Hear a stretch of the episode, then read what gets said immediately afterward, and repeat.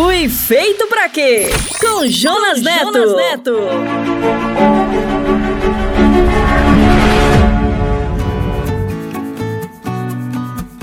Olá, você está conectado no Fui Feito para Quê? Eu sou o Jonas, muito obrigado por estar conosco. Este é o terceiro episódio da série Fui Feito para Quê? E o tema de hoje é Quando Deus Escolhe os Piores, baseado em uma história verdadeira. Uau! Será que Deus não sabe escolher pessoas? Ou será que Deus não tinha opções melhores? Vamos descobrir tudinho já já. O que nós queremos trazer nesse episódio e nos próximos é um mergulho na busca do plano e do sentido para a sua vida, baseado na palavra e na fé em Deus. Queremos também agradecer por sua audiência e pelos comentários. Por isso, acesse nossas redes e nos envie suas dúvidas e o que você está achando do Fui Feito para Quê. E para começar, gostaria de chamar o nosso parceiro, o pastor Paulo Matos, e hoje ele irá responder a pergunta: como lidar com os nossos inimigos? Responde aí, pastor Paulo. Pergunte para o pastor, com Paulo Matos. Pastor, uma pergunta: como podemos lidar com os inimigos?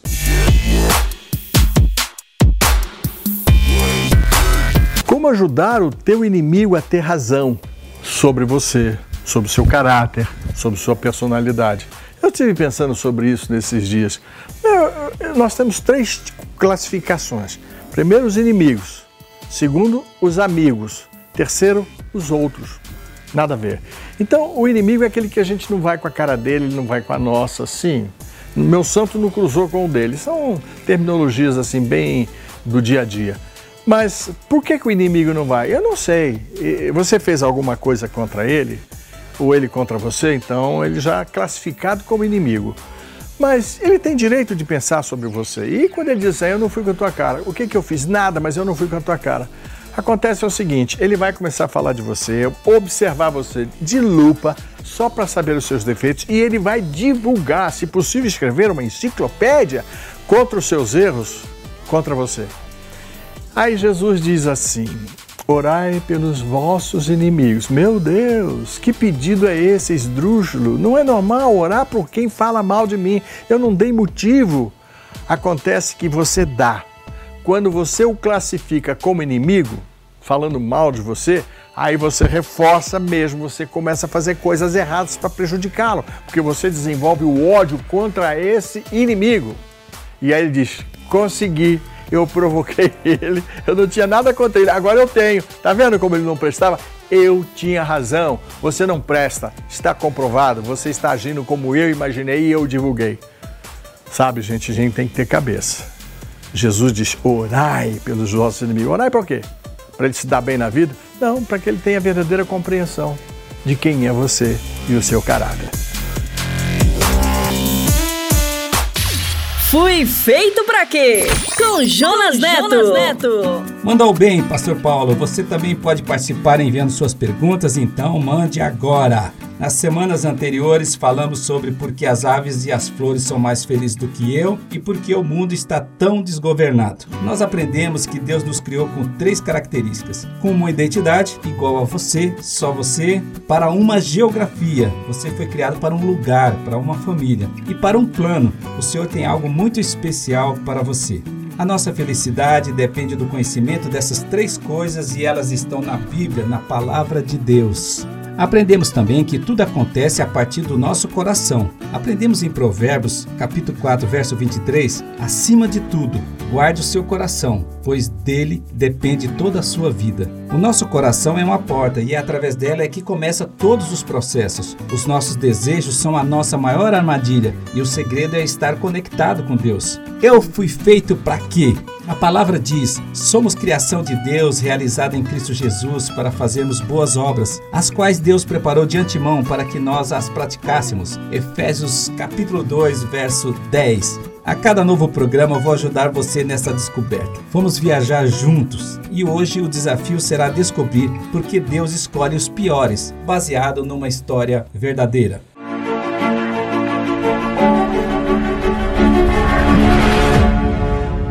Hoje eu vou falar sobre como montar um time, uma equipe de sucesso. Se você é um líder, se você está liderando uma equipe ou pensa em liderar uma, isso com certeza é para você.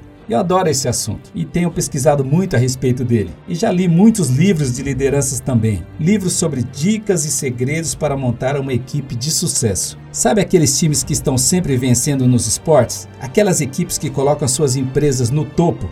Bem, eu resumi algumas delas para você. São dicas ótimas. Vamos lá. Eu tenho aqui três dicas matadoras sobre como montar um time de sucesso. Anota aí. A primeira é perfil certo. Dê preferência a pessoas com bom desempenho e bons princípios. Conheça as pessoas antes de contratar e contrate os melhores. Recrute sempre. Tenha peças de reposição. Seu banco de reserva deve ser bom também. A segunda é potencial humano. Tenha em seu time pessoas ensináveis. Ofereça treinamento constante. E a terceira é defina metas e crie motivações. Faça com que eles se sintam parte do negócio, parte do seu sucesso. Ofereça bons rendimentos e benefícios e garanta que todos trabalhem pelo mesmo objetivo. É preciso foco. Essas dicas estão presentes em todas as compilações sobre equipes de sucesso. É o que todos os experts recomendam. Pronto, agora você já sabe os três segredos, as três dicas matadoras sobre equipes vencedoras.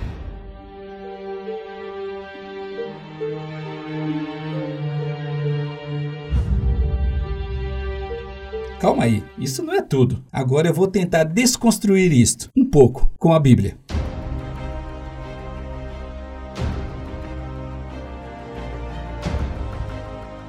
Davi fugiu de Gate e se escondeu na caverna de Adulão. Quando souberam disso, seus irmãos e parentes foram encontrá-lo ali. Logo, outros começaram a chegar, pessoas aflitas, endividadas e descontentes. Davi acabou se tornando o líder de cerca de 400 homens. Isso está em 1 Samuel, no capítulo 22. São apenas dois versos e teremos que contextualizar esta cena, se aprofundar nela para entender melhor o que está acontecendo aqui. Tudo começa quando o povo de Israel desejou ter um rei como as nações pagãs, rejeitando a direção de Deus através de seus profetas. Isso está no capítulo 8 de Samuel. Por isso, todas as autoridades de Israel reuniram-se e foram falar com Samuel em Ramá e disseram-lhe: Escolhe agora um rei para que nos lidere, à semelhança das outras nações. E isto desagradou a Samuel. Então ele orou ao Senhor. E o Senhor lhe respondeu: Atenda a tudo que o povo está lhe pedindo. Não foi a você que rejeitaram, foi a mim que rejeitaram como rei. Então começou um processo de escolha. Esta é a primeira parte da escolha de um rei para Israel e está no capítulo 9 de 1 Samuel. Havia um homem de Benjamim rico e influente chamado Quis. Ele tinha um filho chamado Saul, jovem de boa aparência, sem igual entre os israelitas. Os mais altos batiam nos seus ombros. Saul era o estereótipo do desejo do povo. Ele era o cara, bonitão, rico e influente porque o povo só via o exterior. Então Samuel apanhou um jarro de óleo, derramou sobre a cabeça de Saul e o beijou, dizendo: O Senhor o tem ungido como líder da herança dele. Isso está no capítulo 10 de 1 Samuel. Infelizmente, com o tempo, Saul se tornou desobediente e soberbo. A mistura da riqueza, da beleza e do poder foram explosivas para ele. Então o Senhor falou a Samuel: Arrependo-me de ter constituído a Saul rei, pois ele me abandonou e não seguiu as minhas instruções. É o capítulo 15 de 1 Samuel.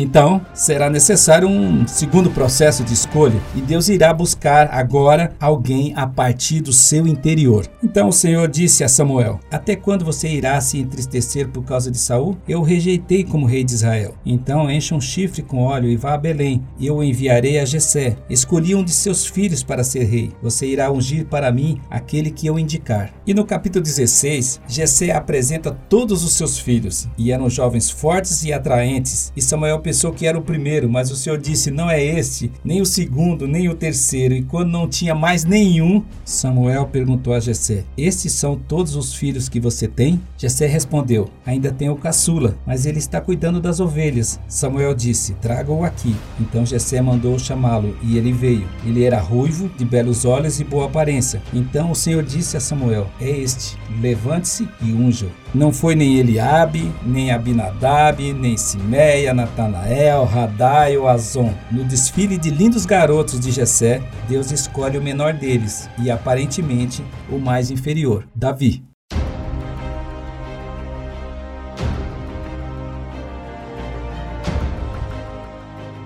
O mundo é um intenso e permanente processo seletivo. Vestibular, Enem, seleção para um emprego, para uma promoção. Vivemos num processo seletivo constante. Habilidades, conhecimentos, características físicas, características psicológicas e emocionais. Ninguém quer ficar perto de gente não qualificada, fazer parte de um time de gente incompetente. Ok, vocês já observaram que esta trama tem muitos processos seletivos, muitos processos de escolha e viram como é o processo de seleção de Deus. Deus analisa o coração.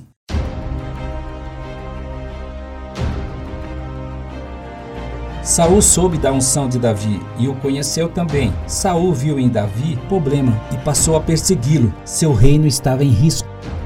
Com medo, Davi foge para uma caverna. É normal ter medo, afinal, só os loucos não têm medo, eles não têm juízo. Davi fugiu da cidade de Gate e foi para a caverna de Adulão. Quando seus irmãos e a família de seu pai souberam disso, foram até lá para encontrá-lo. Também juntaram-se a ele todos os que estavam em dificuldades, os endividados e os descontentes, e ele se tornou o líder deles. Havia cerca de 400 homens com ele. E do nada, pessoas batem e aparecem para se alistar. Um novo processo seletivo. Um, dez, cem, quatrocentos homens. Não sabemos quem falou para eles que Davi estava na caverna. Então, Davi começa um processo seletivo. Vamos imaginar isso. Teste de seleção, psicotécnico, psicológico, preencher fichas. Sabe como é que é? E na entrevista, ele pergunta para o primeiro: Diga-me algo a seu respeito. Seu Davi, eu estou num aperto miserável. Eu estou totalmente endividado. Eu estou desgostoso, triste. Resumindo, eles não serviam para nada. Peso morto, desprezíveis, desonrados pela sociedade, angustiados, tudo o que ninguém queria ter por perto. Foram um alívio quando saíram de onde estavam.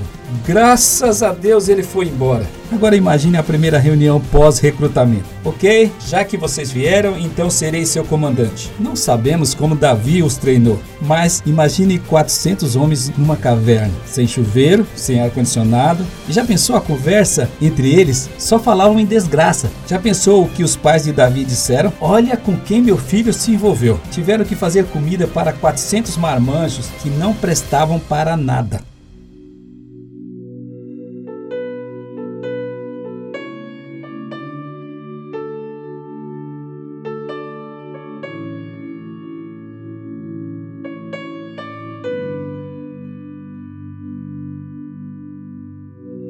Esses 400 homens, apesar de tudo, não tinham perdido a visão. Eles enxergavam a possibilidade de uma mudança. Eles acreditavam que Davi era um rei. Eles viam Deus em Davi. Eu quero te dar uma dica. Se você é um líder, você deve ser um tipo de Jesus para seus liderados.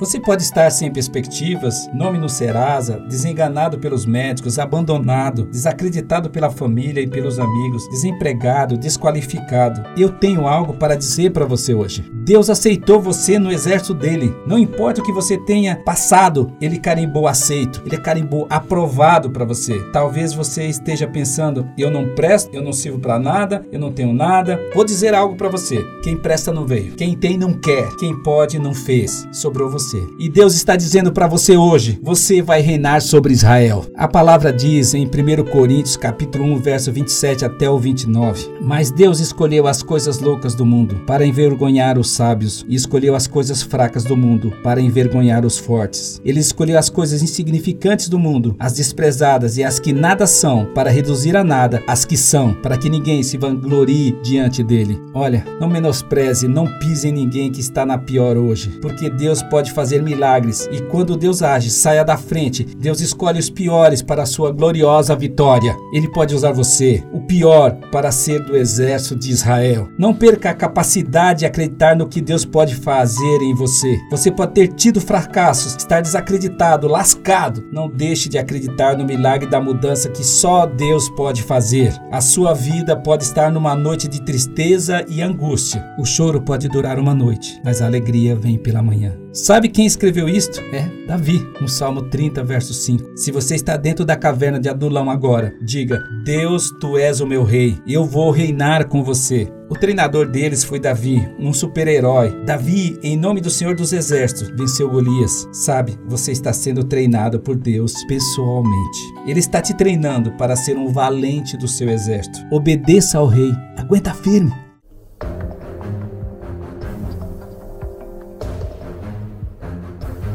Sabe o que aconteceu agora?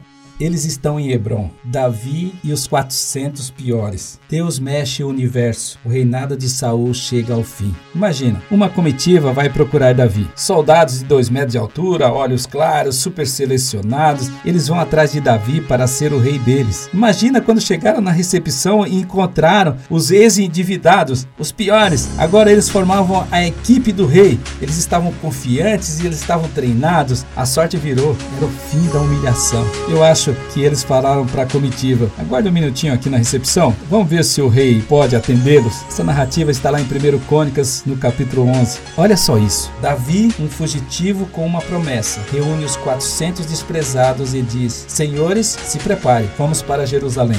em grande estilo, desfilando Imagine a entrada dos 400 piores, blocos de 100 de cada lado e um fugitivo no meio, e toda Jerusalém se dobra diante da glória de Deus.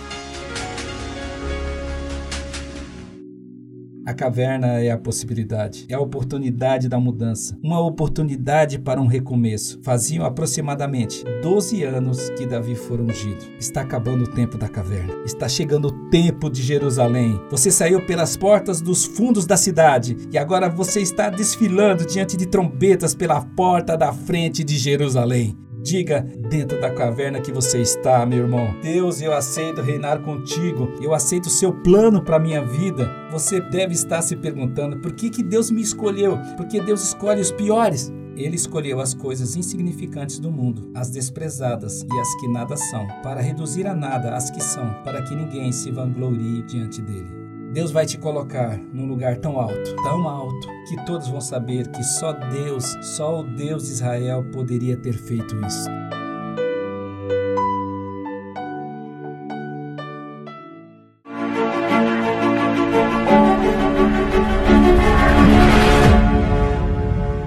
No próximo programa aprenderemos mais sobre a grande pergunta da nossa vida: eu fui feito para quê? Eu oro para que Deus declare hoje o plano que Ele tem para a sua vida, para que você acredite que Ele te escolheu, que Ele vai te treinar para seu exército e sua vida será para a sua glória. Tenha fé e coragem, meu irmão e minha irmã, para andar em seu caminho. Meu Pai, em nome de Jesus, eu declaro uma benção sobre a vida do meu irmão que está me ouvindo, e eu faço isso sob a graça que o sacrifício de Jesus nos proporciona. E todos nós dizemos: Amém.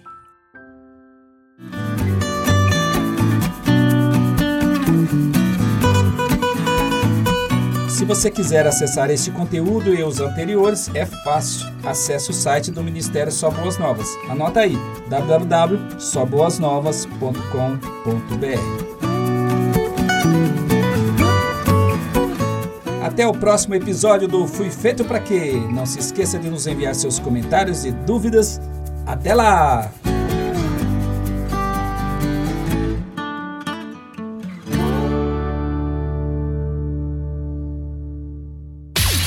Fui feito pra quê? Com Jonas, Jonas Neto. Neto.